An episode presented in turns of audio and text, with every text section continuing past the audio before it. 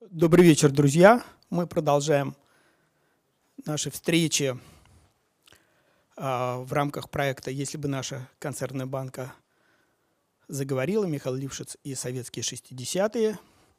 Если кто-то здесь вновь, я напоминаю, что речь идет про а, крупнейшего советского философа, писавшего самые радикальные тексты против современного искусства – и сегодня у нас в гостях Виктор Григорьевич Арсланов, крупнейший специалист по наследию Лившица, который занимается им уже скоро 50 лет, и все основные книги Лившица опубликованы а, за последние там, точно 15 лет а, по инициативе Виктора Григорьевича. Я думаю, это будет очень интересно. Формат вы наш знаете, час продолжается лекция, а потом вопросы, реплики, выступление, дискуссия. Давайте приступим. Пожалуйста.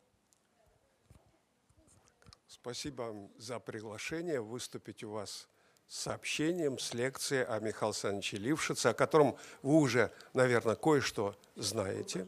А, наверное, вы не первый, если вы не первый раз приходите на лекции о Лившице, то вы что-то уже о нем знаете. Но я вижу людей, которые э, на самом деле немало знают о нем. И тем не менее я скажу хотя бы два слова. На мой взгляд, одна из самых непонятых фигур в XX веке. А, человек удивительной судьбы, я скажу только об одном эпизоде. Вот у нас обычно любят говорить о философском пароходе. Да? Лучшие умы России были посажены на пароход и уехали. Трагедия большая для России. Э, мне кажется, тут большая полуправда в этой истории, причем настолько наглая полуправда, что у меня, так сказать, загораются глаза, когда я начинаю говорить об этой наглой полуправде. Потому что очевидные факты есть. Ведь к нам после революции люди поехали, поехали. Причем с каким желанием? Не просто попутешествовать. Вы знаете, сейчас люди путешествуют по всему, от скуки по всему земному шару. Поехали для того, чтобы обрести себя. Это написал Жак Деррида. Это не я, это не какой-нибудь там недобитый марксист 30-х годов написал. Да? Это крупнейший, популярнейший философ 20 века Жак Деррида. Он даже сформулировал так – появился особый жанр путешествий в Россию, интеллектуальных путешествий. И кто же путешествовал? В 20-е 30-е годы крупнейшие умы, англичане, ироничнейший Бернард Шоу, крупнейший драматург. Это без дураков, как вы понимаете, первая величина. Ездил в Россию для обретения смысла.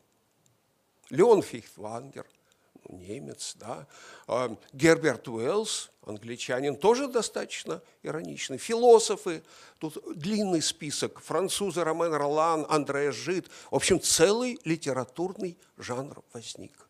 Путешествие в Россию, возвращение из России, потому что все эти люди писали свои воспоминания, не воспоминания, а впечатления. А, Деррида говорит, Россия была некой Меккой, хотя не для верующих людей, а для людей, ищущих себя. Где? Господа, где они себя искали? Да в провале, в черной яме ничто. Это говорят лучшие наши мыслители. Сейчас, не, не Жак Деррида, нет, он такого не говорит. Это наши, наши, российские, лучшие мыслители говорят, Россия черная яма. Или говорят и левая, и правая черная яма, все выпало из истории. Надо в нее вернуться. А Деррида в 90-м году приехал, посмотрел, как мы возвращаемся в историю, и написал, господа, вы куда хотите вернуться? В какую историю? В нашу историю. Вы считаете, это демократия? Это дерьмо, а не демократия. Вы в нее хотите вернуться? И откуда? Подумайте, это он в 90-м году написал, вот выступал Валерий Подорога, На прошлой лекции он близкий, может быть, друг даже был Дерида. Да, вот Дерида приезжал в Москву, по дороге приезжал к нему. И э, Дерида это говорил русским, российским философам. В, внимали ли они этим словам? Ни, ни малейшего впечатления. Книжка Дерида опубликована. Нет, возвращаемся в э, Европу, бегом, возвращаемся, вернулись. Вернулись, господа мы, в Европу. И в историю вернулись. А вот Бернард Шоу приезжал, чтобы обрести и историю, и себя. И Беньямин Вальтер, крупнейший философ, популярнейший, приезжал в Россию, чтобы обрести себя. И не только они. Приезжали простые люди, о которых мы сейчас даже не знаем. Приезжали и оставались. Строить. Что строить? Человеческий мир. Неудачная попытка, да, неудачная. Поставили крест на этой попытке. Ну вот это у меня предисловие к тому, что приехал к нам в Россию удивительный человек Георг Лукач. Мыслитель, буквально первой величины. Томас Ман о нем писал с восторгом еще в десятые годы XX века, когда он был совсем молодым человеком. Его произведения, там, теория романа являются обязательной литературой на Западе для студентов, для аспирантов филологических факультетов. По крайней мере, так было. В общем, легендарный философ, крупнейший. Правда, я обычно студентов спрашиваю, так, Хайдегера знаете? Ну, как же. А Ницше? Ну, ну, кто же Ницше не знает? Георга Лукача? А? Кто такой Георг Лукач? Не знаем. Не знаем, Георг. А один студент говорит, а Лукач, это такой генерал Лукач. Был такой генерал Лукач, действительно, но не Георг. Это совсем другое. Я говорю, «А, друзья, но ведь по своим тиражам на Западе Георг Лукач обгонял Хайдегера. И это, об этом э, есть э, документальная литература. И, и по своему влиянию обгонял. Что ж мы Хайдегера знаем все, а Лукача, который к нам приехал, он приехал к нам в 30-м году, как Бенемин, как Андрей Жид, но в отличие от них, как многие простые люди, остался в России надолго и не пожалел – что остался. Потому что он в Россию приехал всемирно известный ученый, да, автор легендарных книг, но в состоянии творческого тупика. А для творческого человека творческий тупик – это самое страшное несчастье. Потому что человек вообще-то жив, я начинаю излагать антагносиологию Михаила Лившица. Человек жив, когда в нем бурлит внутри вечность. И это не метафора, вечность. Весь мир бесконечный бурлит в нас, потому что вообще-то человек не сам мыслит, мыслит мир, а, а и этот мир мыслит с помощью нас в нас же. Так вот, творческий человек – это тот, который ощущает, что в нем бурлит мир, вечность, и он вечный. А когда это уходит, несчастнейший, более несчастного человека нет. Впрочем, это для нормальных людей так, не только для философов. Слуг, чем случилось именно это. Он приехал в состоянии творческого тупика и встречает молодого человека, рассказывает жене – Представляешь, говорит Гертруд, что за удивительная страна.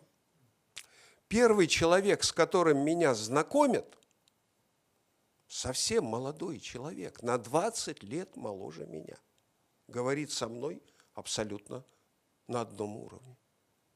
Для Лукача это было большое удивление, потому что на Западе он редко встречал философов, которые говорили на одном уровне. Скажу больше.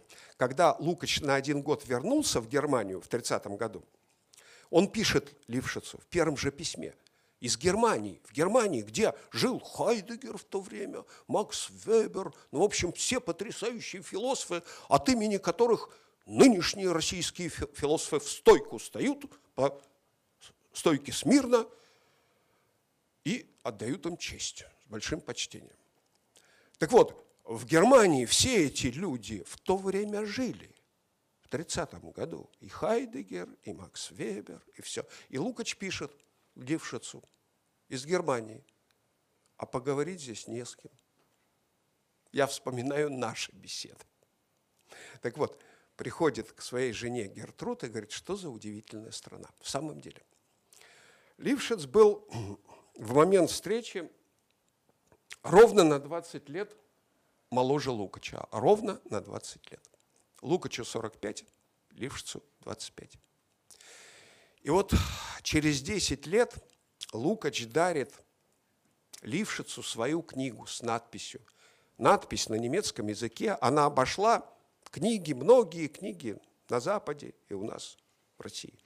Знаменитая надпись, потому что в ней она гласит, прошло уже 10 лет с нашей первой встречи.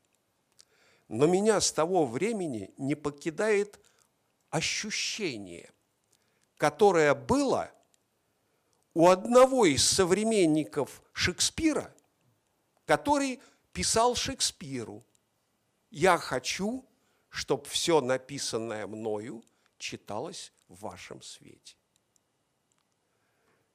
Вот Лукача Лукач, то есть обращается к этому молодому человеку, который на 20 лет его моложе, и говорит ему, я хочу, чтобы все написанное мною читалось в вашем свете. Что это такое? Шутка, может быть? Не шутка. Дело в том, что знакомство с Лившицем вывело Лукача из творческого тупика. Он снова почувствовал, в нем бурлит вечность. Он снова человек – а не консервная банка. Это удивительное чувство. Ради этого стоит жить и умереть. Лукач, у него судьба, целый роман, я вам не буду рассказывать. Интереснейший роман. А,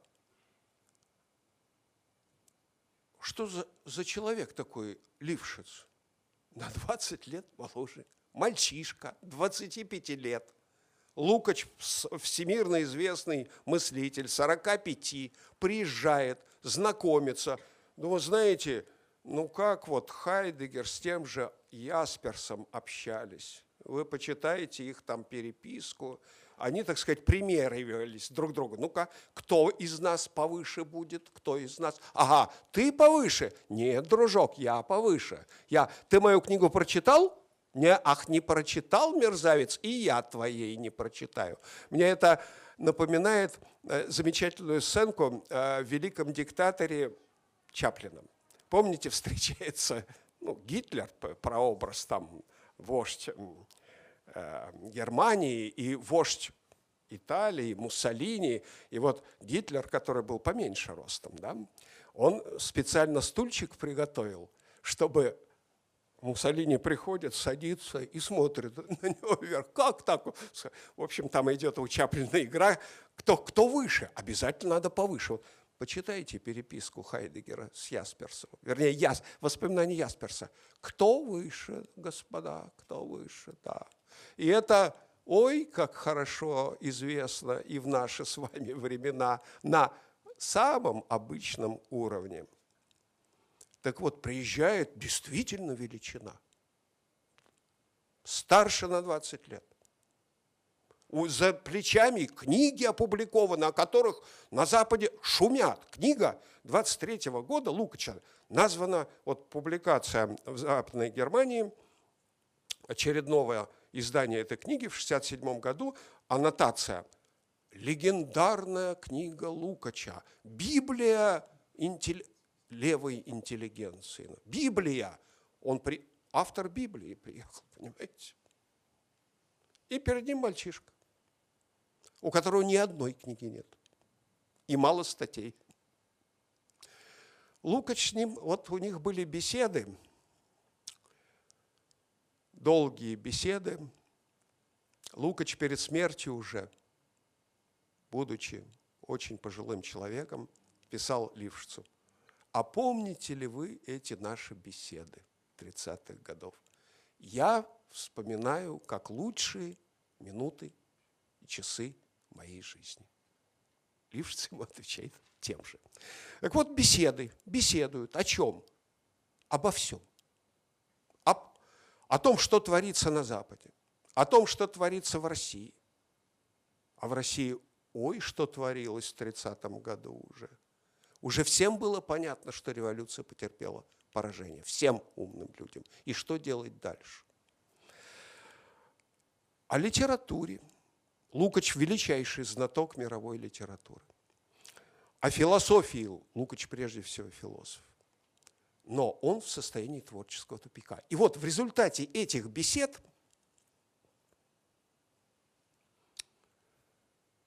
Лукач выходит из состояния творческого тупика. Снова становится плодоносящим мыслителем. Это величайшее счастье. Он так и оценивал. Так кто же такой этот Михаил Александрович Лившиц? Вот он перед вами возраст 29 год, то есть совсем молодой человек. На обратной стороне этой фотографии надпись. Он не любил фотографироваться. И одна дама уговорила его сфотографироваться и оставила свою надпись на этой фотографии. Она тоже воспроизведена э, в разных книгах, эта надпись. Молодому ученому, товарищу Михаилу Лившицу – такому, ну, я не точно э, цитирую, такому гуманному и такому прекрасному, каким был бы, наверное, Господь Бог, если бы Он был. Вот такая надпись была вот на обратной стороне этой фотографии. Он действительно был очень красивый человек, очень обаятельный человек и э, потрясающего интеллекта. Вот о, о, о чем... Э, так что это за чудо? Откуда оно взялось? Как сам Михаил Санч объяснял это чудо. Как сам. Тут вот одна из идей его онтогносиологии. Мы только голос. Если я мыслитель, для кого-то хотя бы интересный, то я буду голосом чего? Мира в целом. Как это происходит? Это объясняют и эстетика, и философия. Это давняя мысль которая приш... была, вы знаете, кем порождена и когда эта мысль? Две с половиной тысячи лет назад она была рождена первым философом-материалистом Древней Греции и вообще первым философом-материалистом Демокритом. Автором учения об, об атомах мы известны знаем. Но он же сформулировал, Демокрит, определение человека, которое абсолютно, то есть останется навсегда. Вот есть абсолютные истины. Сейчас убеждают, нет абсолютных истин. Есть. Попробуйте дать другое определение человеку, чем дал Демокрит. Не получится, не получается. Платон как давал такие определения человеку, тоже интересные, верные. Человек – это существо двуногое, но без перьев, все правильно, но, но я думаю, что Платон хотя был очень серьезным человеком, мрачноватым, но с большим чувством юмора. Демокрит дал другое определение. Человек – микрокосм. Микро – это маль, конечный маленький кусок материи, каким является любой человек. И этот конечный маленький кусок материи есть голос всего бытия, всего космоса. Если это не так, то перед нами не человек. Даже если он на двух ногах и без перьев. Все равно не человек.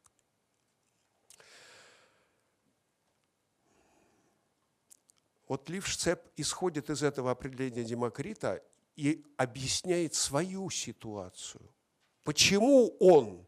А вообще он говорил, не, он Лукача только познакомил с какими-то неизвестными абсолютно Лукачу идеями. Лукачу, который был знатоком всей мировой философии, узнал неизвестные идеи у нас в России, философские.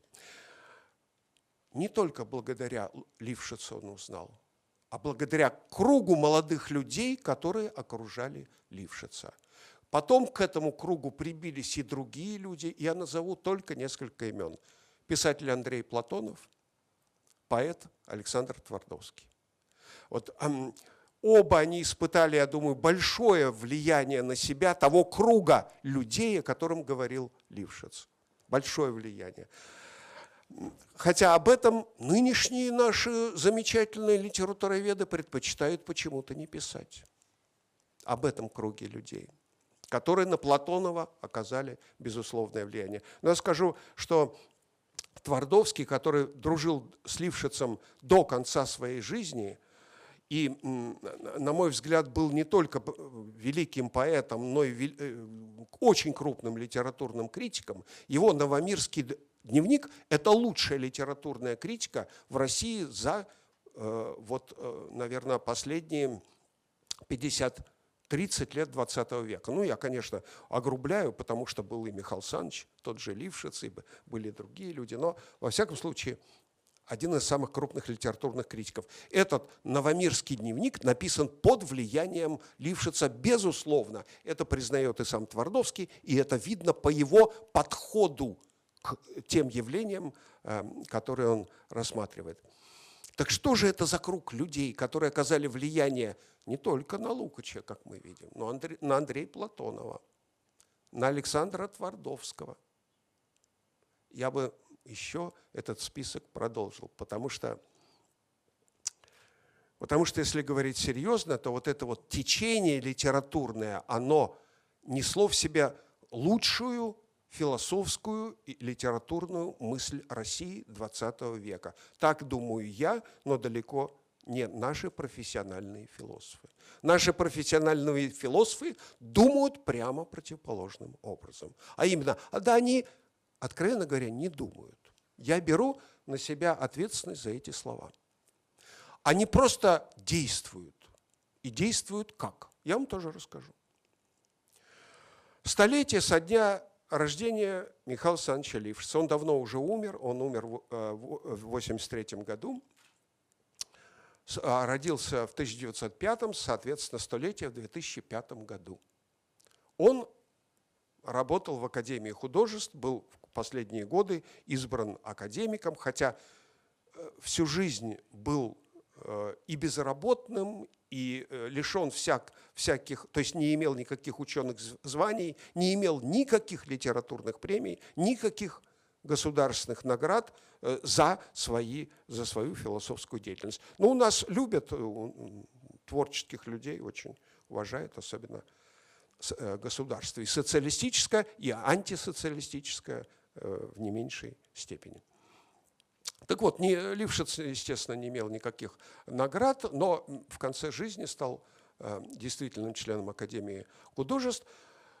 И предлагаю, ну, ваш покорный слуга, как говорится, предлагает в Академии художеств, надо как-то, ну, мы берем на себя, есть группа людей, мы организуем, дайте комнату. Нет комнаты у нас. Для юбилея комнаты нет. Тогда даже позвонили из Государственной Думы, из Комитета образования Государственной Думы и сказали, ну вот э, мы бы, э, давайте проведем юбилей вашего члена-корреспондента. Ответ был абсолютно тот же самый, от вице-президента, между прочим, Академии художеств. Нет помещения, нет, нет помещения. Кто провел столетие, отметил? В доме Лосева. А, когда я обратился к Азе Алибековне, она очень а, она мне перезвонила, прямо нельзя было до нее дозвониться. Э, она мне перезвонила, очень тепло поговорила и сказала, да, конечно, мы с удовольствием у нас в доме Лосева, в доме религиозной философии отметим столетие со дня рождения философа-марксиста Михаила Александровича Лившица. Как так? Ну, как так? А вот так. А потому что Азали Беков написала в э, биографии Лосева опубликованной, когда э, Лосеву сказали, после того, как он вышел из заключения, что если ваши кто-нибудь, коллеги, напишет положительную на вас отзыв, будем публиковать. Он бросился, говорит Айза Алибековна, к своим университетским друзьям, друзьям по университету. Один говорит, знаешь, друг, ты, ты понимаешь, ну вот посмотри, сколько у меня детей, вот посмотри, вот. Понял, да, вот так. Но это, говорит, еще лучше был ответ Аза Алибековна. А другой такое написал, что надо второй раз его посадить после этого. Такой был отклик, да. И никто не дал, никто из университетских друзей Лосева. А дал, оказывается, марксист Михаил Александрович Лившиц. Сказал, можно печатать. И между, они встретились, Лосев потом вспоминал об этом и, и э, э, говорил Михаилу Александровичу, они дружили между собой до конца смерти, до смерти э, Лившица. Э, Лосев ему напомнил, а помните, Михаил Александрович, вы вот мне все тогда никто отзыв не давал, а вы дали. Это тогда, когда уже Лосев был орденом Ленина награжденный, и там премиями всякими, крупный советский философ, все. А Лившиц говорит, нет, не помню, забыл, забыл. Вот так и бывает. Обычно-то бывает вот по-другому. Мы помним то добро, которое сделали другому. Но не помним добро, которое сделали нам. Это обычно. Вот у, есть люди, у которых по-другому. Лосев помнил то добро, которое мы сделал Лившиц. Да? А Лившиц забыл, бывает такое. Так вот, Лосев э, писал Михаилу Александровичу тоже что вы, вы знаете, что незадолго уже до смерти э, Михаила Александровича, вы знаете, что всегда были для меня высоким образцом. И вы знаете, что я учился у вас, несмотря на то, что старше вас на 12 лет. И продолжаю еще учиться. Это тоже все опубликовано. Но почему-то ни малейшего впечатления не производит на наших мыслителей российских. Они стоят твердо, насмерть, а именно Лившица не признаем. Столетие не празднуем, а даже так вот Валерий Подорога, я его упоминал сегодня, он на прошлой лекции здесь выступал и сказал, да, я помню, в 60-е годы философы, марксисты, молодые Лившица не признавали, не знали его, не интересовались им. Не совсем точно. Знали, интересовались. Один из этих философов 60-х годов, Эвальд Васильевич Ильенков, боготворил Михаила Александровича Лившица. Он даже так говорил, когда своим друзьям, когда я говорю с Лившицем, у меня такое впечатление, что у меня язык к небу прилипает. А не потому, что Лившиц большой начальник. Лившиц абсолютно тогда не был никаким начальником. Но масштаб чувствовался. Но это Ильенков чувствовал масштаб. А другие ничего не чувствовали.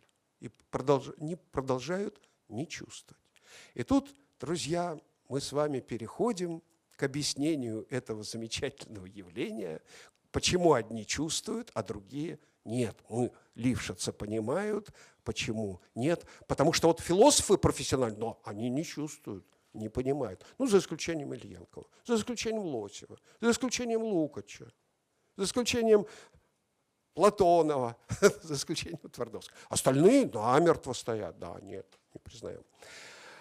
А, итак, профессиональные философы современной России, а он абсолютно чужд, сказал по дорога современной философии Лившиц абсолютно чужд. И это истинная правда. Я под этим готов подписаться двумя даже руками.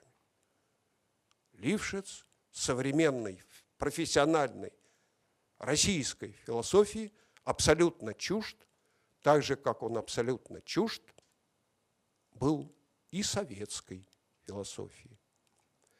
Именно потому, между прочим, что был марксистом. Именно поэтому он был абсолютно чужд. Так же, как и Лукач, о котором никто из моих студентов не знает, хотя Лукач здесь прожил с 30 -го года по 46 написал массу книг, оказал огромное влияние на нашу литературу, огромное влияние. Он написал гениальные статьи в журнале «Литературный критик». Позиция, какая он занимал, это особый разговор. Итак, не знаем.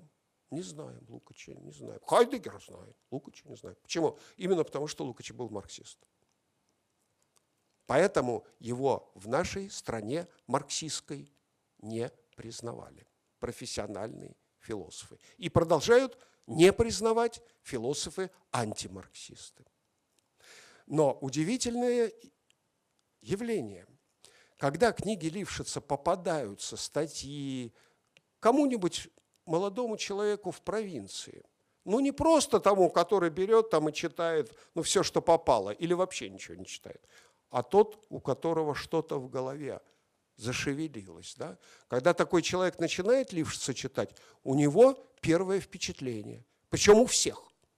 Я со многими разговаривал из таких молодых людей, и сам таким же и был. Студентом Барнаула, когда люди читают, первое ощущение – это откуда взялся этот человек-то? У нас. Вольтер, Дидро, это по стилю видно, это Вольтер, это Дидро. И по мысли, откуда? У нас же, у нас же кто? У нас, ну, ладно, не буду имена произносить, они слишком хорошо известны. А этот откуда взялся? Вот это ощущение у тех людей, которые, если налившица нападали, то уже с ними происходило то, что произошло с одним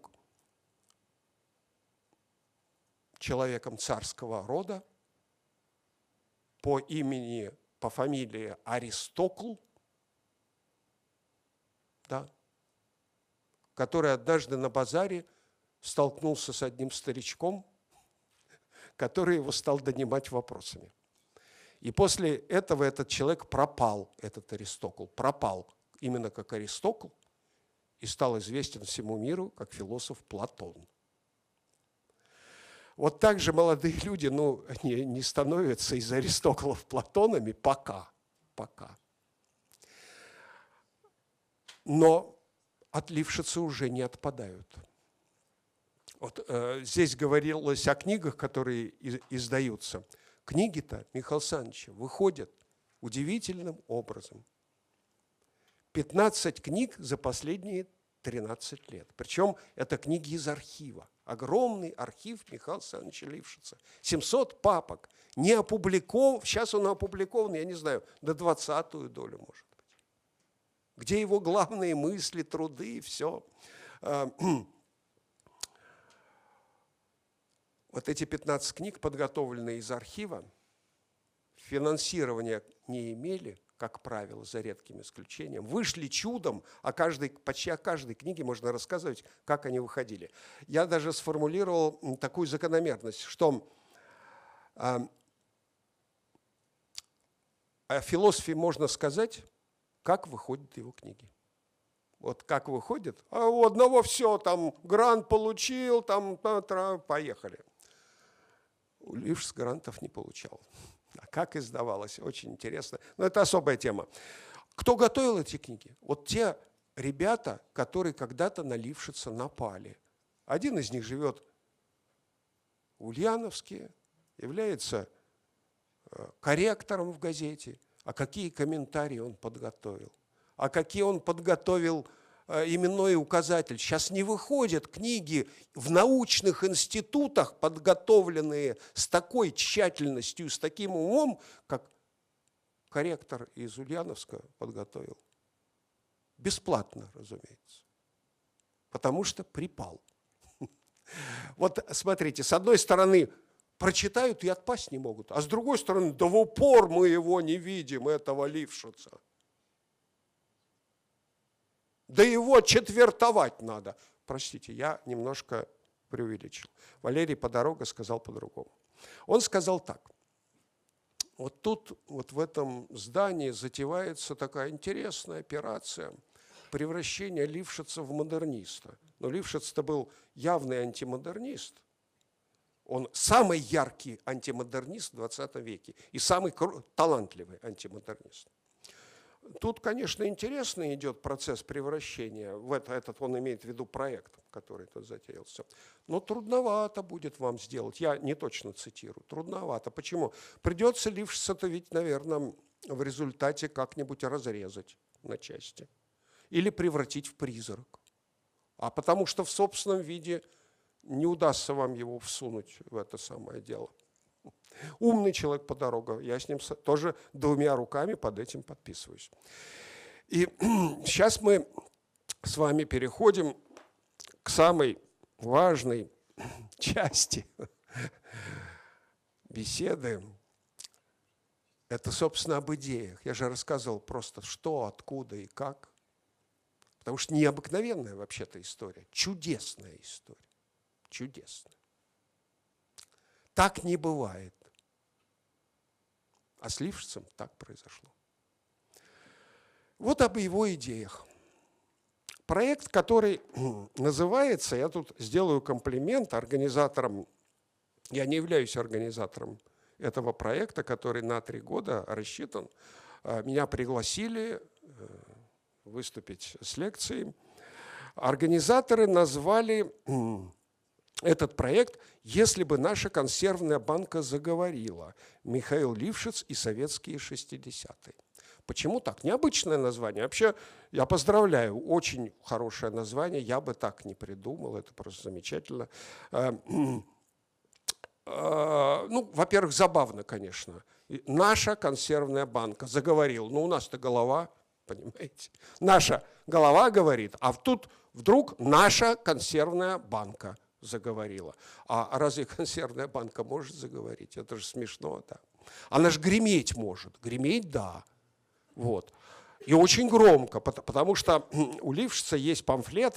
Он-то почему его в упор-то не видит?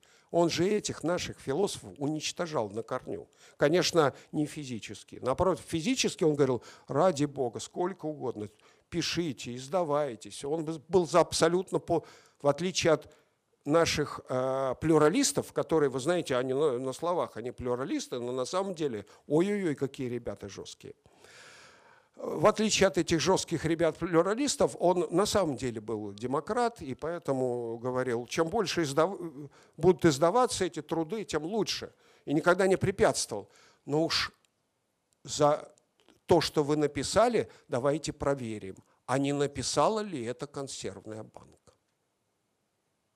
Один из его главных памфлетов заканчивается такими, э, такой интересный э, памфлет, называется «Бессистемный подход», посвящен одному знаменитому советскому философу, заканчивается так какая-то обезьян, э, реальная история описана биологами, как, какая, в стадии обезьян какая-то была обезьяна, не самый самец, ну, ну не альфа-самец далеко, на него не, самки внимания не обращали, он решил, значит, привлечь к себе внимание и придумал, вы знаете, здорово, гениально, это ну, а, реальная история, биологи рассказали.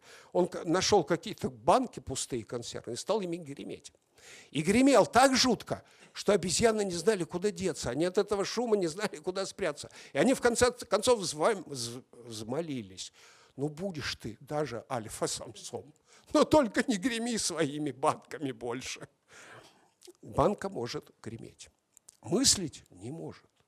А как же так? Если бы наша консервная, наша консервная банка вдруг бы заговорила. Ну, это же какая-то метафора. Или, ну, вы знаете, современный человек привык ко всяким чудесам. Ему что не скажут, и такая есть точка зрения, он ответит. И так можно посмотреть на дело, что бы ни сказали. Но тут не метафора, друзья. У Лившица это серьезно. У него есть метафоры, конечно. Но за всеми метафорами стоит мысль. Консервная банка заговорить может. Больше того, в своих трудах он доказывал, что консервная банка сегодня не просто заговорила, она заглушила всех другие голоса. Ну вот как в этом стадии обезьян. Заглушила все голоса. Никого больше не слышно. Только ее слышно.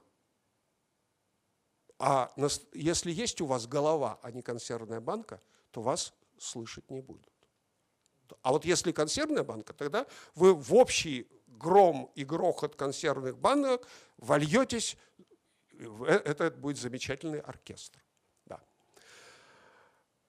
Так вот, консервная банка может очень громко греметь, но говорить. Лившиц говорит, да, может говорить, заглушать другие голоса и даже господствовать над современным миром. Господствовать полностью. Как так? Почему? А в общем-то ничего удивительного. Это Маркс в «Капитале» описал. Это явление называется товарный фетишизм. Фетиш – это вот любая вещь, которая становится богом, которому поклоняются. Фетиш – это может быть зуб акулы, там, я не знаю, волосы какие-нибудь, ну, дрянь всякая последняя может стать фетишем, которому поклоняются, ради которого умирают. Это реальный факт. И такие фетиши есть в цивилизованном мире. Когда европейцы приехали в Америку, то очень точно они, э, индейцы американские, дали определение европейцам. Они сказали, золото – это фетиш европейцев. И это точно. Золото господствует. Но не только золото, другие вещи господствуют. Почему так? У, у Маркса можно прочитать. Я, конечно, рассказывать не буду. Это факт. И вот на основании этого факта люди пришли к такому выводу. Господствует консервная банка, и только она и может ныне выражать истину нашего мира. Голова не может. Консервная банка только может. Я не шучу. Умнейшие люди пришли к такому выводу. Причем и в искусстве, и в науке консервная банка вытеснила полностью голову. И, то есть, э, да, голову. И Лившин с этим вообще-то согласен. Да, дело дошло до того, что консервная банка вытеснила всех мыслящих людей, подмяла под себя, признавать их не, не хочет и не будет признавать. И это будет продолжаться до тех пор, пока в мировой культуре происходит то, что сейчас происходит. Тупик. Вот к этой мысли, по мнению Михаила Саныча, что тупик. И ситуацию тупика выражает кто? Ну, конечно, консервная банка. Она и есть символ этого тупика. Она есть истина, последняя истина мира, консервная банка. Вроде все правильно. И Лившиц также мыслит. Консервная банка господствует, тупик возник. Но и у Маркса философия, и у Лившица прямо противоположная, той, которая сейчас выдается в том числе и за марксистскую. Все-таки консервная банка, хотя она и господствует, остается только консервной банкой. И хотя золото и господствует, оно остается только металлом. Любой предмет поклонения фетишистского, волосы, зубы, господствуют, могут убивать. С ума люди сходят. Остаются все-таки только волосами, зубами и ничем другим. По природе вещей. Банка есть банка. Мыслить не может. Вообще и говорить не может. Заговорила она только в человеческом мире. Но ведь Лившиц написал, что дошли, все, она господствует, значит, только она и... Нет, друзья, вот тут главная мысль марксизма заключается в следующем. Я обычно эту мысль свою, своим студентам объясняю так. Если понимать марксизм так, как нас учили в советской школе и в университетах, то за человека думает не его голова, а место, на котором он сидит. Если вы скажете, что это ну, ну, очередной парадокс, ну, грубость, ну, шутка, метафора, нет, точное определение. Потому что под местом понимается не только, простите, часть тела человеческого, хотя и это тоже, но прежде всего его место в общественном производстве. Вот кто ты? Директор? Олигарх? У тебя будет соответствующее мышление. Ты будешь выражать. Бомж, пролетарий умственного труда, как, как раньше говорили, у тебя будет другое мышление. За тебя мыслит место, которое ты занимаешь в обществе. И это марксизм, правильно, марксизм, но вульгарный. Вот если на этом поставить точку, вульгарный, из этого вульгарного марксизма и вытекает, что мыслит в современном мире банка, что она является высшим произведением искусства. Банка Орхола, естественно, естественно, консервная банка. Вот это она высшее произведение мирового искусства. Это вульгарный марксизм. Приводит к такому выводу. Ну, не только марксизм. А марксизм не вульгарный, спасает, друзья, нашу с вами голову. Он говорит, марксизм, нет, ребята, все ж таки мыслит голова. Такое бывает, к сожалению, редко. Но бывает. Бывает. Когда же это бывает? Когда мыслит не та часть тела, на которой мы сидим, а наша голова. И она при этом не консервная банка. Когда же так бывает? Да очень просто. За нас мыслит наше тело тогда, когда мы в подвале. Представьте себе, темно, ни черта не видно, холодно, мокро, какие там уж мысли, что э, про Гёте мы будем думать или про Шекспира, если нас подержать ну, месяца два в таком подвале, да? в, в, на цепи тем более. Нет, а у нас что останутся? Какие мысли? Холодно, мокро, отвратительно, ну и так далее, понимаете. Это, это мыслит тело, мыслит правильно, мыслит правильно. Но мыслит уже тело, не голова. Голова начинает мыслить, когда нас из подвала извлекут, когда мы освободились, и вот забрались на высокую башню, и с ней, с этой башни видим звезды, поля, людей. Они в нас и начинают жить и становиться нашими мыслями. Это и есть идея, в общем-то, не только Маркса, это идея и Демокрита тоже, и Гегеля тоже. У Гегеля вообще замечательно, по этому поводу сказано. Но так замечательно, ну было бы время, вот прочитал бы.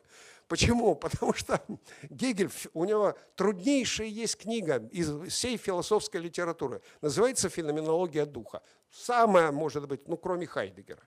Но в отличие от Хайдегера, там, если что-то поймешь, то будешь поражен. Да. Так вот, в этой феноменологии духа есть э, замечательные места. Например, в одном месте э, Гегель рассуждает так. Как мудро все устроила природа. Ведь один и тот же орган человеческого тела природа приспособила и для того, чтобы производить высшее другого человека, продолжать род, возрождать Вселенную. И тот же самый орган она приспособила для мочеиспускания. Как мудро. Вот дальше Гегель продолжает. Она и мозг для того также, таким же образом устроила. И мозг.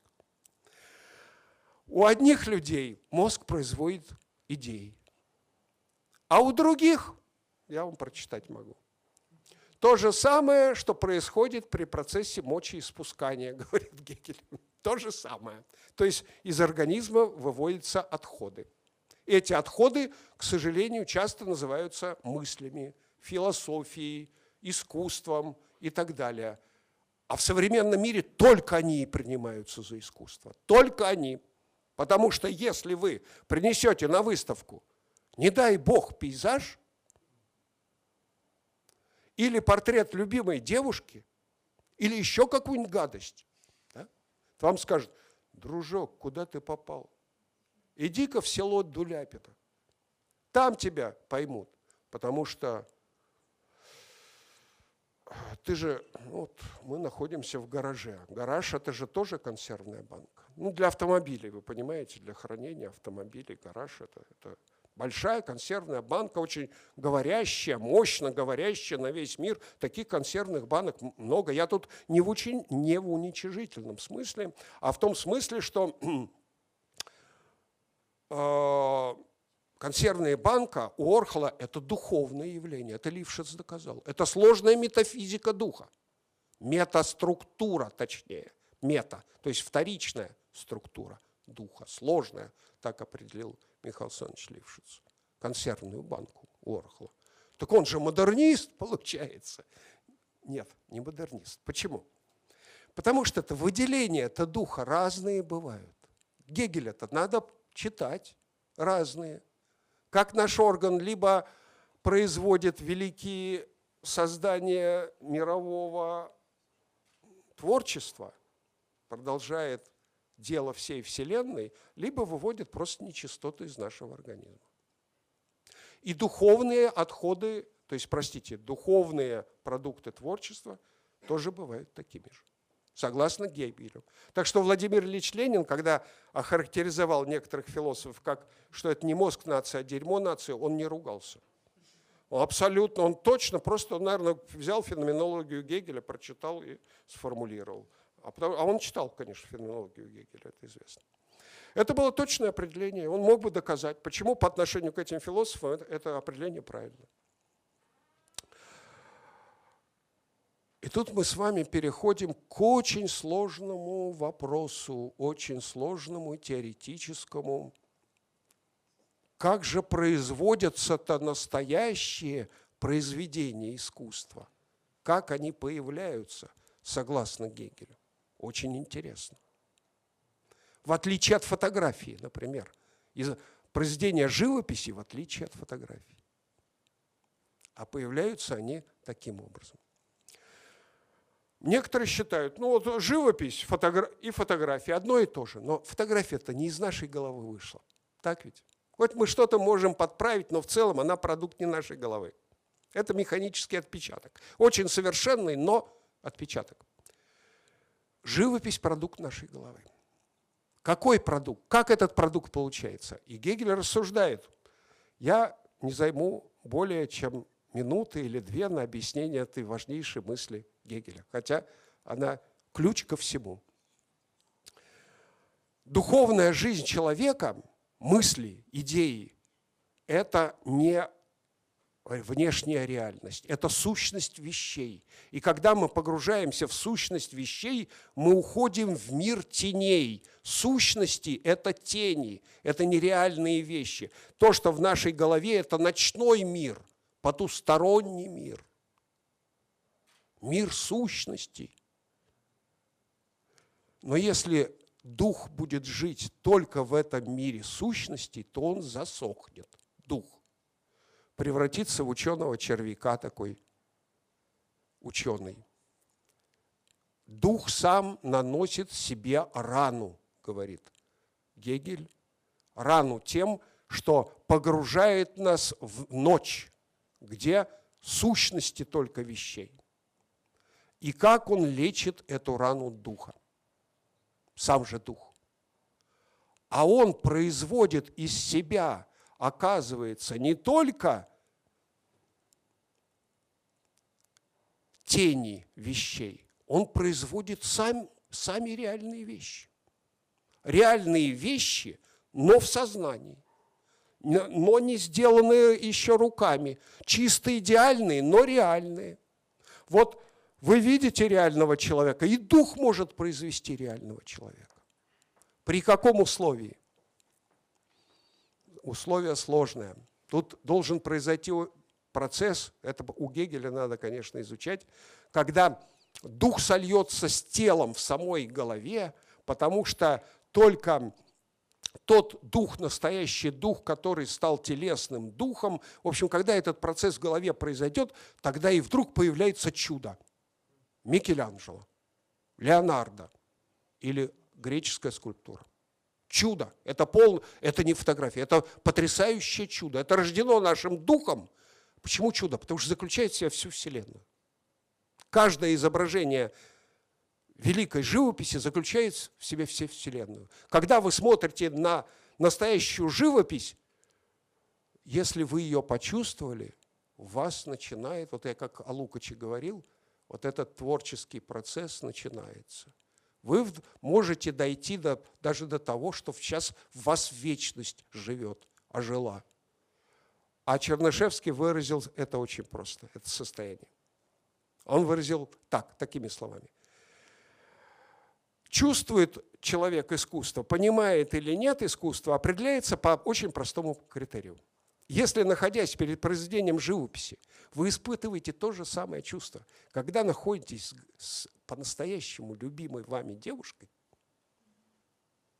вот тогда вы это произведение почувствовали. И если это действительно ваша любимая девушка, и если вы не просто сексом с ней занимаетесь, да, а у вас процесс, мировой процесс порождения, именуемый любовью. Вот если такой процесс произведения искусства порождает, это произведение искусства. Нет такого ощущения. Либо вы не почувствовали, либо перед вами не произведение искусства. Но это все касается произведений духа.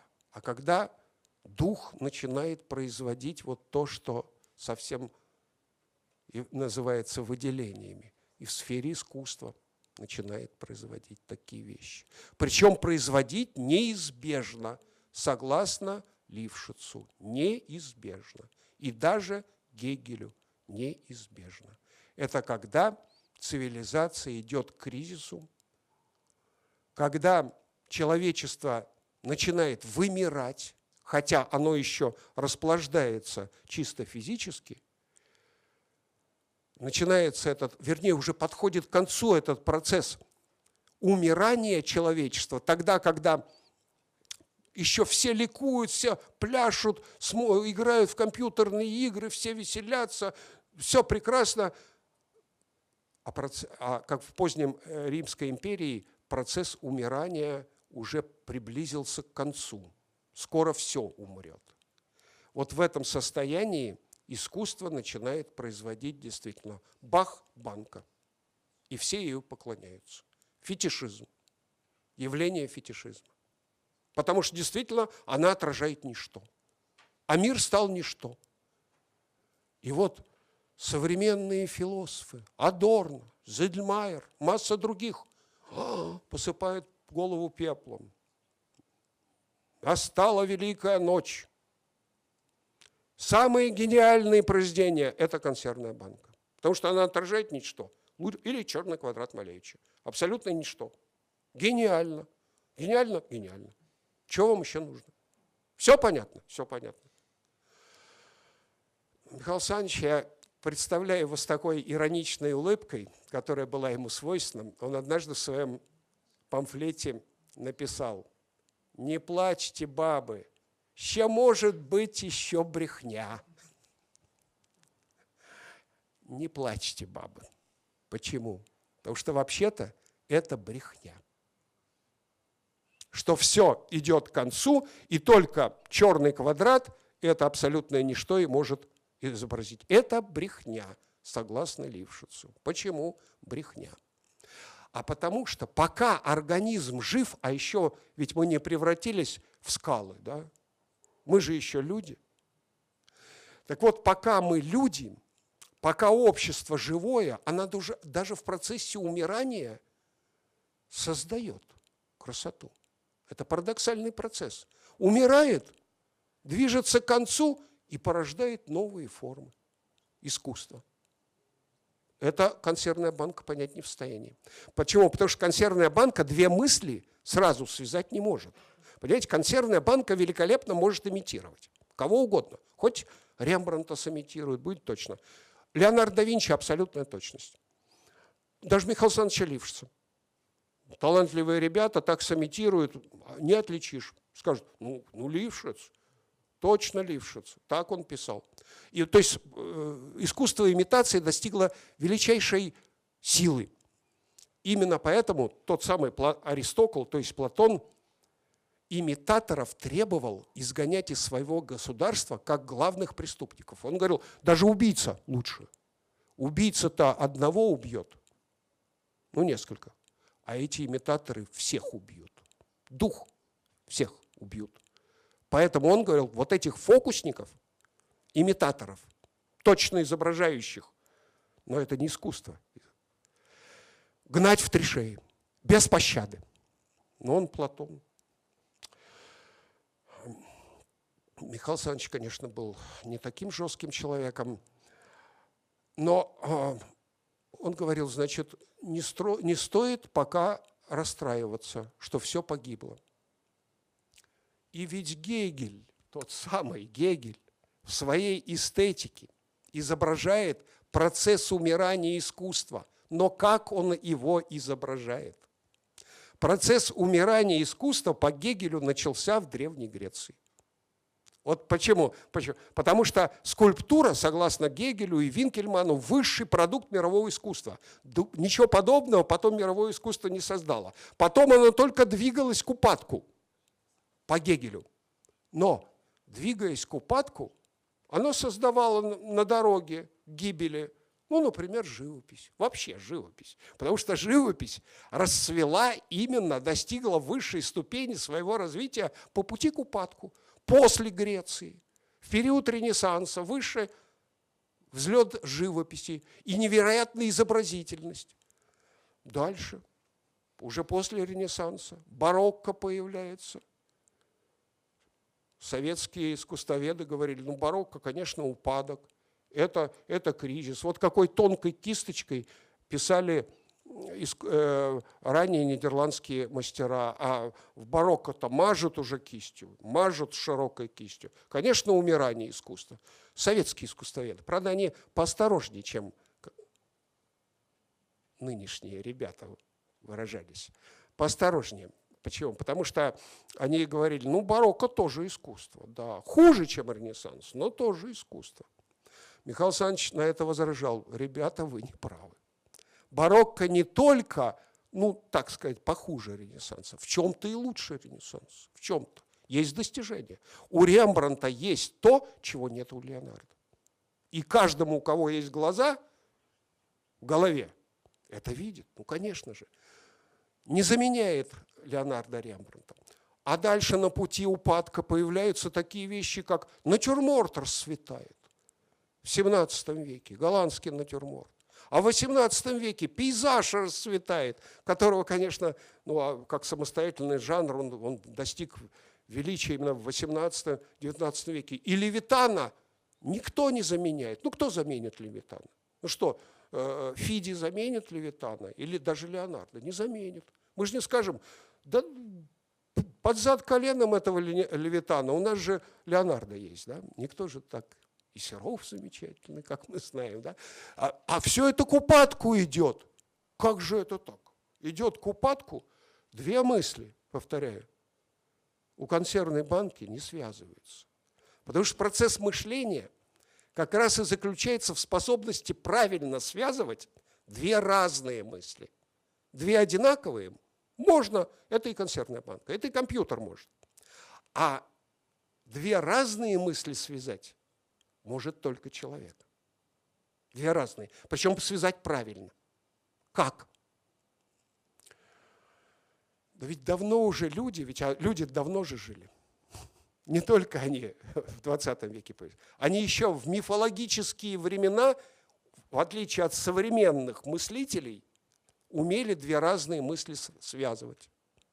И родилась великая схема, идея точнее, которая легла в основу христианства, как и не только христианства, и других, и религии, вообще мифологии. Какая идея? Гибель истины есть ее победа. Христос умирает на кресте, и в этом великий триумф истины. Гибель истины. Но это, конечно, сформулировано очень э, парадоксально в христианстве, очень, тем более а вот если на обычный язык перевести, а на обычном языке, мы же все знаем по Пушкину, чехоточная дева, Пушкин пишет, она же может вам понравиться какой-то сваб. Вы знаете, завтра она умрет. То есть она на, на краю гибели, но в ней есть особая красота умирания. Особая, которая даже нет у здоровых людей. Понимаете? так свойственно этому миру, что живое, даже умирая, может умирать красиво и порождать новую красоту. И так было с историей живописи. Поэтому брехня это, господа, что только черный квадрат нам остался, которым мы должны любоваться, а если нам кто-то пейзаж принесет, скажем, ты, дружочек, устарел. Нет. Тут еще более важная мысль у Михаила Саныча и, и у Гегеля тоже. Тот, кто так утверждает, что только черный квадрат и остался, только он гениальное произведение, А ведь утверждают, знаете, не только вот наши доморощенные мыслители, так утверждают и сам Зельмайер, великий искусствовед 20-го. Ну, действительно, Михаил Александрович, я это, простите за иронию, я заигрался немножко, вот, увлекся. Михаил Александрович считал Зельмайера талантливым искусствоведом. Действительно, у него замечательные исследования, и он большой специалист, не халтурщик. Но вот эта мысль его покорела о том, что умирает все, умирает, наступила ночь, и этой отражением этой ночи, этой необходимости стал черный квадрат. Двойку ему по логике должен поставить школьный учитель. Потому что же мы видим, две мысли он связать не может. Как процесс умирания, если перед нами живой организм, он связан, может быть, и с красотой, и даже с новым подъемом искусства. А, мысль эта об умирании, о том, что все только умирает, она стала популярной, а, хотя людей лавры наших советских догматиков не испугали. А лавры это какие? Это советские догматики. Спорили с Вельфлином. Великий искусствовед есть западный 20 века Вельфлин. Вельфлин говорит, у него схема такая, прям противоположная Гегелю. У Гегеля все-таки идет процесс умирания от э, Греции до современности. А у Вельфлина так. Был Ренессанс, великое искусство. Пришло на смену другое, барокко, там тонкая кисть, здесь широкий там мазок, широкая кисть и такой мощный мазок. Что это? О чем говорит? Вельфлин говорит, а равноправны эти искусства. Они хуже это барокко, чем Ренессанс. Почему не хуже? Очень интересные аргументы у Вельфлина. Если их продумать, они заключаются в том, что красота классики а, в том, Ренессанса, в том, что Ренессанс изображает абсолют. Абсолют – это остановившееся мгновение. Там нет движения.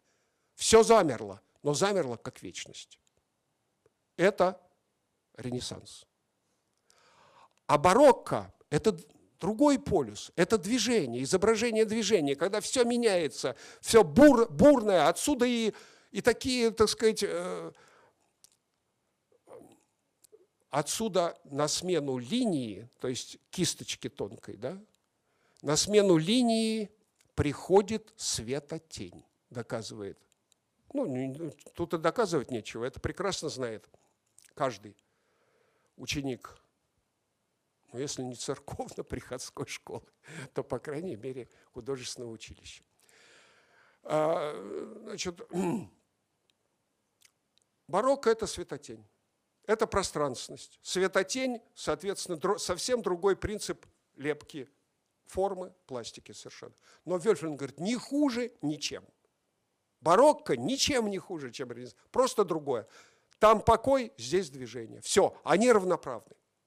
Но в этом был большой минус, это равноправие, конечно, из него вытекал плюрализм, поэтому советские наши искусствоведы набросились и говорят, хуже барокко, хуже барокко. Ну, задолбали, в общем, Вельфлина, что барокко хуже. Михаил Александрович другую позицию занимал. Он говорил, ну да, вообще-то хуже, потому что действительно процесс идет вот так уже. Но ведь мы же должны две мысли связать. Бывает и так, что на пути вниз мы движемся вверх. А, друзья, кто же это сказал? На пути вниз мы можем подниматься вверх. Помните, наверное, из, школь, из, школ, из школьной философии, это Гераклит. Путь вниз есть путь вверх. Так сформулировал Гераклит. Но если понять его примитивно, как, то будем софистами. Это значит, ну, конечно, ну, я поднимаюсь э, вверх по лестнице, я что, в подвал спускаюсь? Конечно, нет. По-другому надо.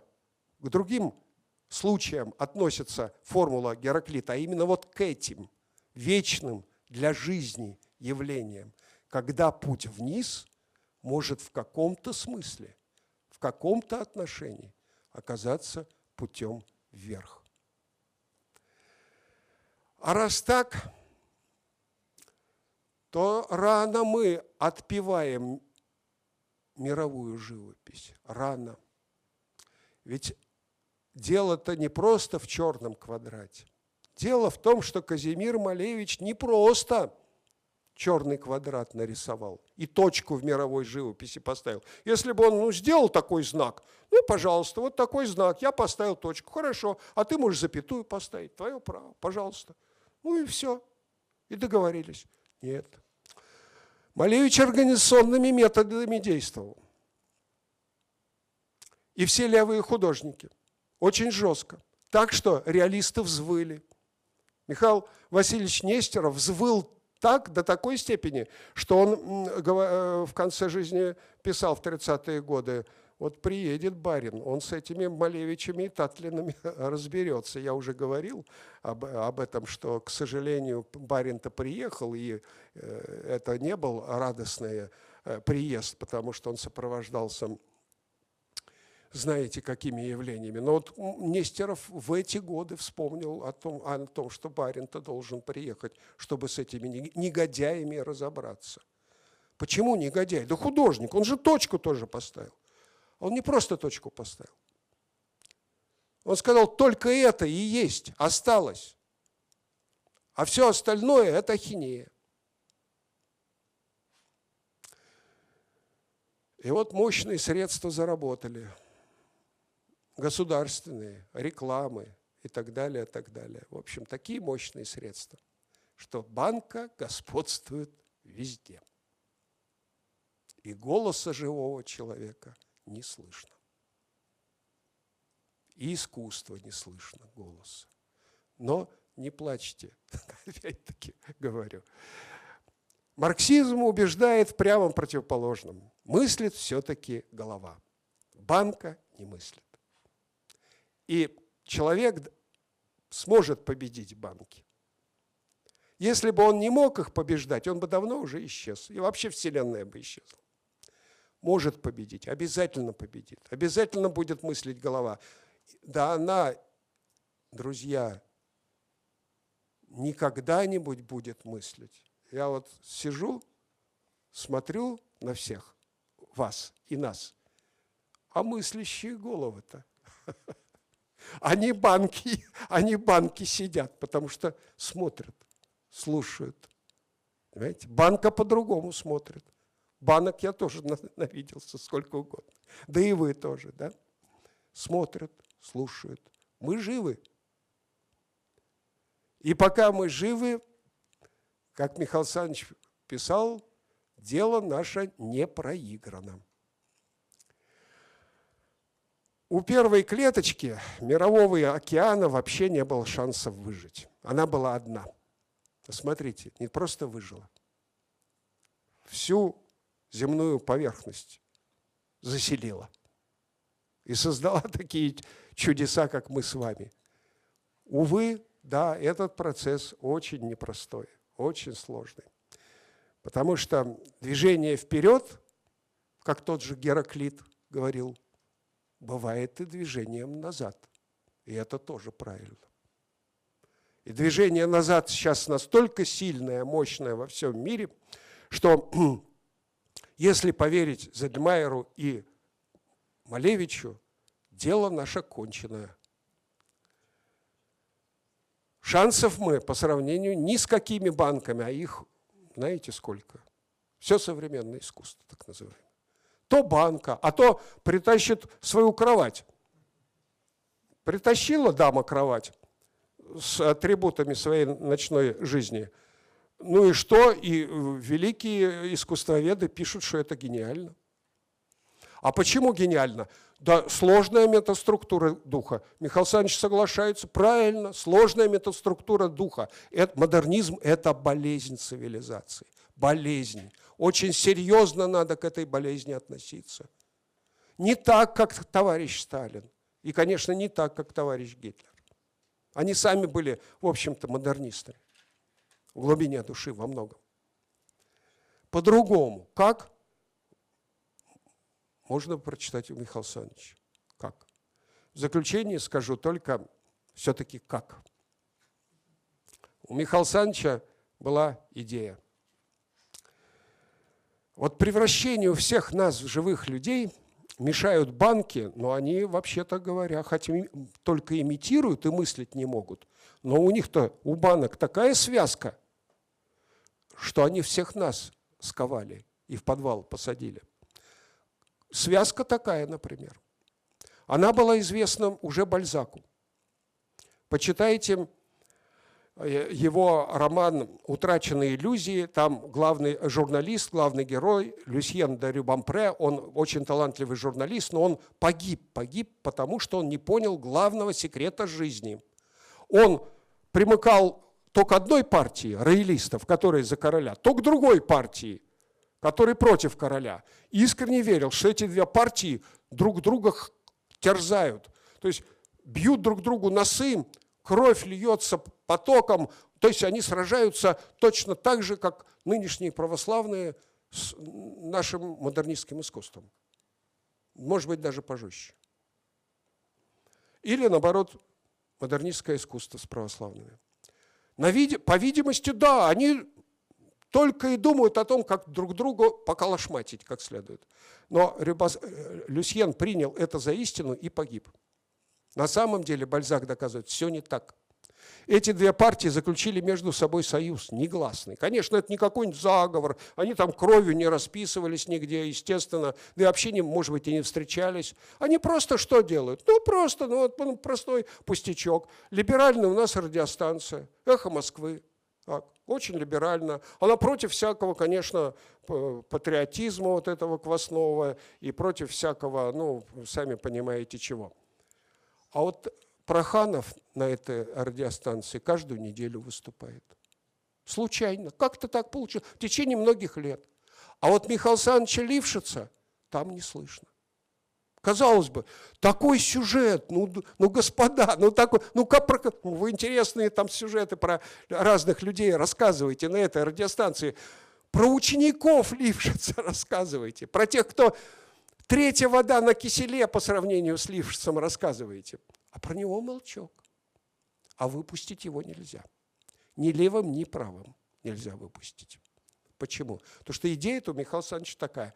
Друзья, вот эти две церкви, он говорил, две, условно говоря, церкви, ну, скажем, авангардисты и православные. Эти две церкви между собой негласный союз заключили. Против кого? Против нас, живых чтобы мы банками оставались, прикованными. Потому что есть двухпартийная система во всем мире. Либо гласная, как в Америке, две партии, либо негласная, как в России сейчас. И при товарище Сталине даже уже была такая система. А, вот они и управляют. А именно, они-то и натравливают народ на интеллигенцию. На какую? Не на банки, не на тех, которых я вот рассказывал, которые против Лившица вставали дружным вот этим строем. Против тех, у которых голова, а не банка. Вот на таких людей надо народ натравить. Или, по крайней мере, стену построить между народом и вот этими мыслящими людьми. Если эту стену мы не построим, если мысль настоящая Лившица соединится с мыслью всей производить, всего производительного населения России от банок следа не останется. И это Михаил Александрович Лившиц понимал прекрасно. Его главная мысль была пробиться к этому населению. И он, его программа перед смертью была такая – объединить все производительное население России против кого? Причем объединить с Западом. Он говорил с Западом перед смертью в 1983 году писал, объединить все производительное население России, включая людей умственного труда, но ну, исключая только банки, естественно. У кого на голове вместо головы банки, не подходит.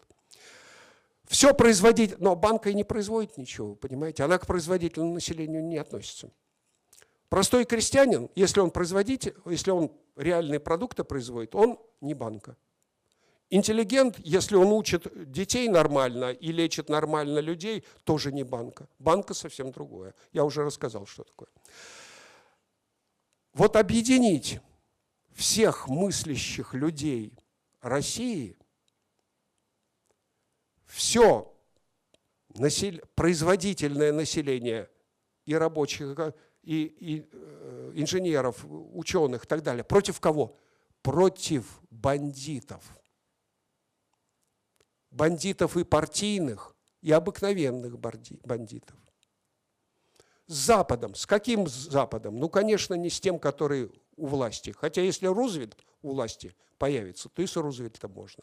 Но Запад-то есть другой. Запад есть массовых демократических движений. Когда на улице выходит по 2 миллиона человек в одном городе. Я сам видел это. Это вообще замечательные люди. Это не банки, ребята, нет.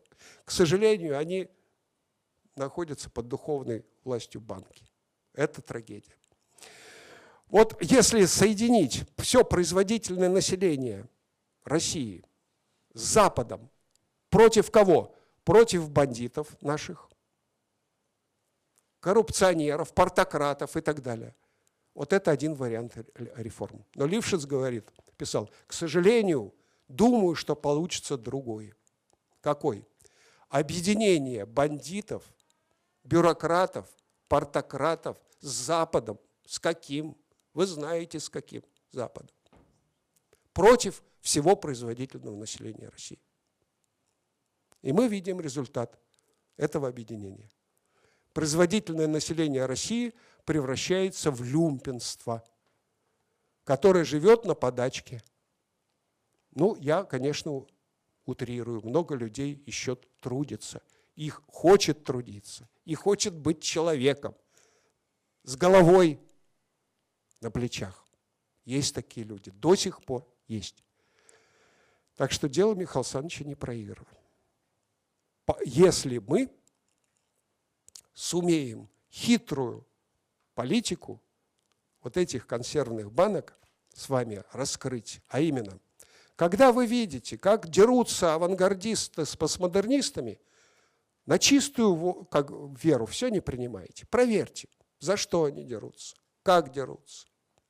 Сам Михаил Александрович предлагал, я уже все заканчиваю, два слова последние. Сам Михаил Александрович предлагал вот решать вопрос авангардистов и реалистов так. Не драться, ребята, между собой, а разговаривать, дискутировать. Не насильно. Если авангардист хочет узнать, что думает реалист, надо создать условия, чтобы они встретились и поговорили, если они оба художники. И среди авангардистов есть, конечно, художники.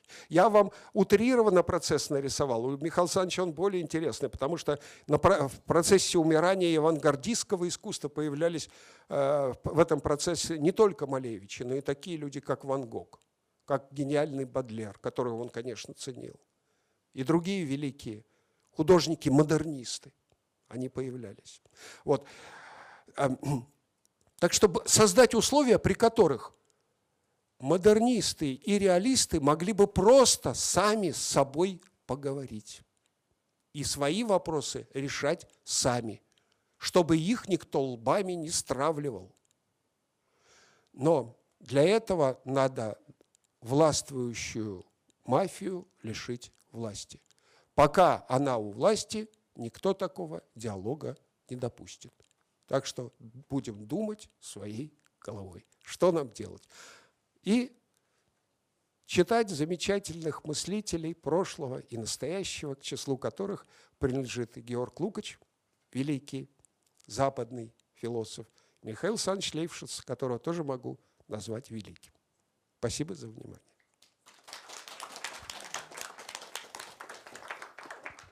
Огромное спасибо, Виктор Григорьевич, за блестящую лекцию. Я думаю, все получили массу удовольствия. Скучно точно не было.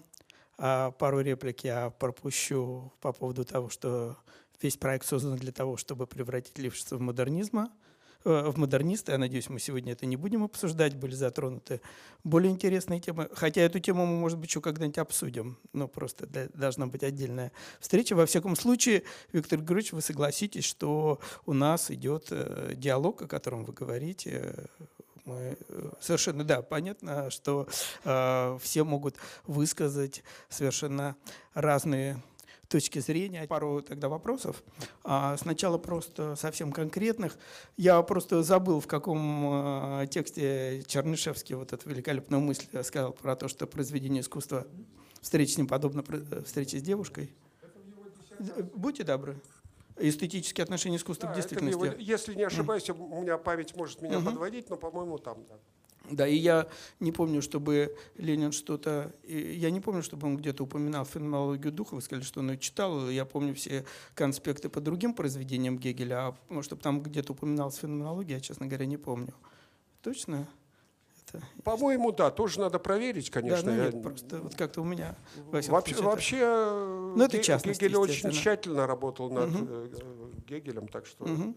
едва ли он мог обойти так- главную его философскую работу, я так думаю.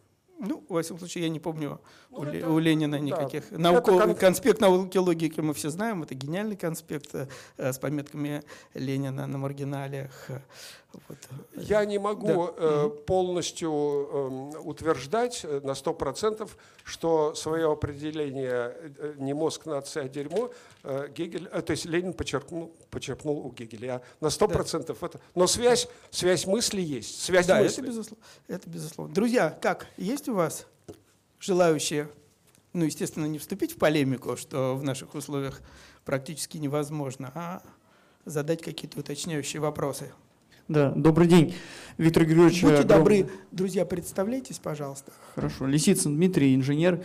Я не являюсь все-таки интересующимся, так скажем, естествоведом и так далее, но мне, собственно, что интересно, вот вы говорите, что э, сегодня мы э, наблюдаем некоторый э, кризис цивилизации в искусстве. Э, И без смены действительно, э, так скажем, режима, без, направ... без э, смены вектора разви- развития не- невозможно возродить ну, сам- саму истинность, подлинность искусства. А возможно ли все-таки какой-то выход? То есть сейчас вот вместо этой консервной банки, о которой мы сейчас говорим, все-таки что-то живое в нее внедрить, даже вот э, находясь зажатыми рамками нынешнего режима э, бандитского, да, так скажем, э, то, э, о котором мы сейчас говорили. Э, Есть ли какие, какие, так скажем, именно те ростки, которые могут э, сквозь землю пробиться и изменить в корне эту ситуацию именно снизу? То есть э, вот э, вы даже в, так скажем, на поле постмодерни- постмодерни- постмодернизма. Спасибо за ответ и за интереснейшую лекцию. Я считаю, что э, вдохнуть мысль в консервную банку невозможно, поскольку по определению она не мыслит. С этого я начинал попытку сделать ее мыслящей. Это то же самое, как сделать, скажем, золото живым организмом. Как фе- нечто фетишистское, золото может играть очень серьезную, страшную роль. Так, консервная банка играет огромную роль в духовной жизни, но сама э, консервная банка духом не обладает. Так что и вдохнуть в нее дух невозможно. А вообще, возможно ли побороться за дух, в том числе и в среде, скажем, постмодернистов? Да.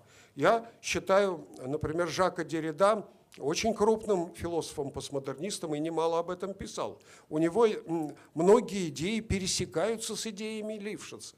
Э, Я об этом тоже писал немало. А Вот у него очень интересная теория дополнительности у Жака Деррида и у Лившица. И очень много у них общих идей, скажем, концепция щели. У Деррида есть, у Лившица есть концепция щели. И по логике там много пересечений, хотя они вот в разные стороны расходятся. Но э, я думаю, Деррида просто ничего не знал о Лившице. А, Вот, и их встреча даже интеллектуально не могла э, состояться. Но такие встречи вполне не только возможны, они необходимы совершенно. А пробуждение духа, да, э, и вообще жизни, ну как же? Во- Во-первых, нужно усвоить, что жизнь не умерла. Это Зельмайер считает, что она умерла и что наступило полное ничто. Нет, не наступило полное ничто. Да, действительно, мы еще в подвале, да, э, вот, э, в основном в такой ситуации находимся. Но и в подвале можно общаться, так ведь, и думать о том, как из него выбраться. И люди этим занимаются. Вы знаете разные направления, я и в общественной жизни. Это очень трудно у нас происходит, но жизнь, э, если она есть в живом организме, э, то она есть, и она пробивается наружу, в том числе и в духовной области. Существует вот э, Э, скажем, архив Лившица, как мы собираемся регулярно. Очень интересные ребята где-то находятся в провинции, там в совершенно не, неожиданных местах, где, казалось бы, никакого духа вроде бы и нету. Находятся и прекрасно Лившица понимает. Удивительно, как здорово, гораздо лучше, чем профессиональные московские философы. Так, спасибо. Да, друзья, пожалуйста, принимайте участие. Есть реплики, замечания. Я думаю, что мы еще Виктора Григорьевича не раз здесь у нас услышим, будем обязательно приглашать. У меня вот, э, было совершенно конкретное предложение. Дело в том, что да, сейчас, секунду. А, э, на самом деле Виктор Григорьевич только очень пунктирно обозначил основные идеи Михаила Александровича. У него есть целый ряд разработок, э, связанных э, с проблемой идеального и реального, или понятно, что то, что сейчас было сказано про Лившца и Дориду, это только фрагмент, это, наверное, тоже можно развернуть в большое выступление, а также по такой вещи, как теория тождества, которую вообще мало кто что-либо знает и которую необходимо а, представлять для того, чтобы понять, что стоит за очень-очень внешне простыми текстами Лившица.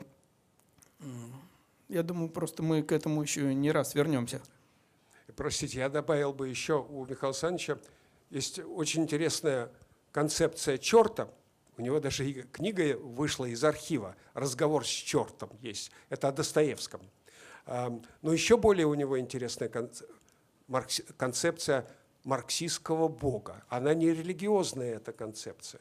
Это учение о реальности идеального в нашем мире – вот об этом марксистском боге, это тоже очень интересная тема.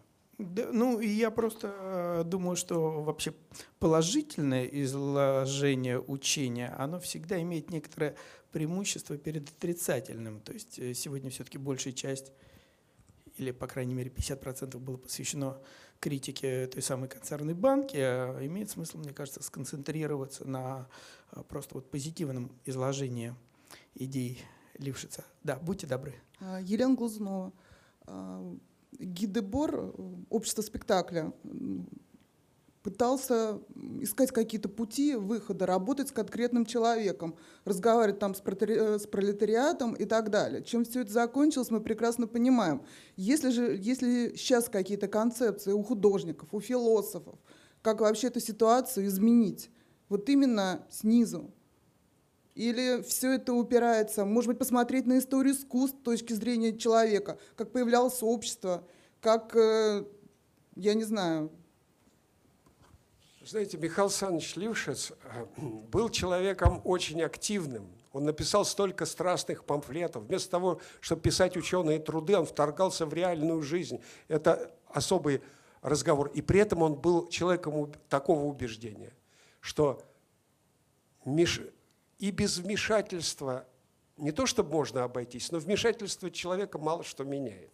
То есть главное естественный процесс, который идет, естественный процесс жизни. И вот естественный процесс такой. Он э, э разошелся со своими учениками, но вот э, вы знаете, Лилиан Лунгина, вот фильм был многосерийный, да, она там рассказывала о Лившице, который колоссальное впечатление произвел на них, на студентов ИФЛИ. Она с ним разошлась, и другие... Раз... По, по какому вопросу? Когда в 1956 году в Венгрии произошел вот эти венгерские события, то Лунгина пришла и э, ученик э, Лившица Пинский к э, Лившицу, и он им сказал какие-то охлаждающие слова, такие, что их пути разошлись. Я думаю, они по другим причинам разошлись, но какие же эти были слова? Лившиц эти слова написал в 1956 году. Холерный бунт по поводу венгерских событий. А что такое холерный бунт?